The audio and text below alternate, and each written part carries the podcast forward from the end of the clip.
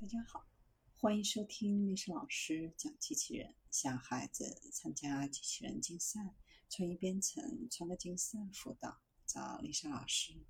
欢迎添加微信号幺三五三五九二零六八，搜索钉钉群三五三二八四三。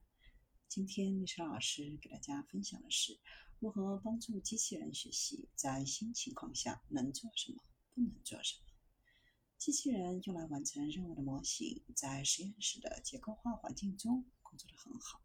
然而，在实验室之外，即使是最复杂的模型，在新情况下，或者在难以建模的任务当中，比如在绳索或布料等软材料上工作，几乎被证明是不合适的。为了克服这个问题，密歇根大学的研究人员发明了一种方法。让机器人在不信任自己的模型时进行预测，并在发现自己的模型不可靠时进行恢复，试图教会机器人如何处理现有的东西。当机器人拾起东西四处移动的时候，可能不知道所有东西的物理和几何结构。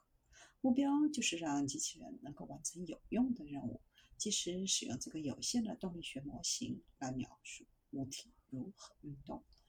为了使机器人能够处理复杂的物体和环境，工程师通常采用以下两种方法之一：一种是收集大量的数据，开发一个详细的模型，试图涵盖所有可能的场景。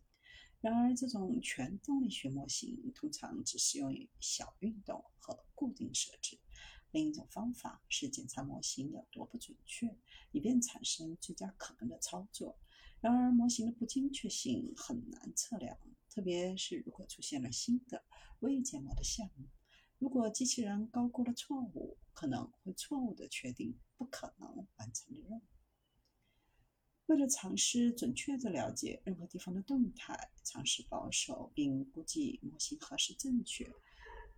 在与模型准确和不准确的环境互动中学习实验当中，研究小组创建了一个简单的绳索动力学模型，在一个开阔的空间内移动绳索，添加障碍物，并创建分类器。学习这个简单的绳子模型合适可靠，但不尝试学习绳子如何与对象交互的更复杂行为。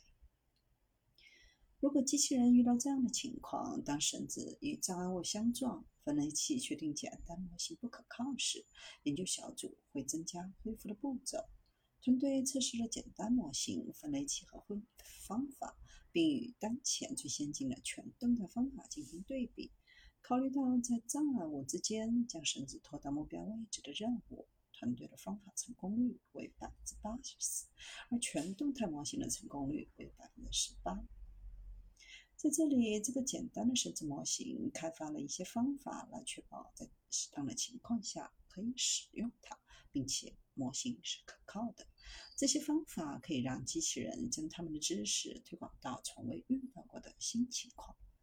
团队还展示了模型在两个真实环境当中的成功：抓住一根电话充电电缆，操纵汽车引擎盖下的软管和皮带。这个例子显示了方法的局限性，因为它不能为完成任务所需的联系人操作提供解决方案。虽然可以将充电线移动到位，但需要另一种方法来插入手机。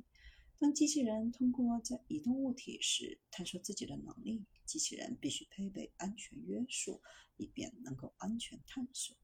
未来研究的下一步是探索一个给定的模型还有哪些地方可能有用。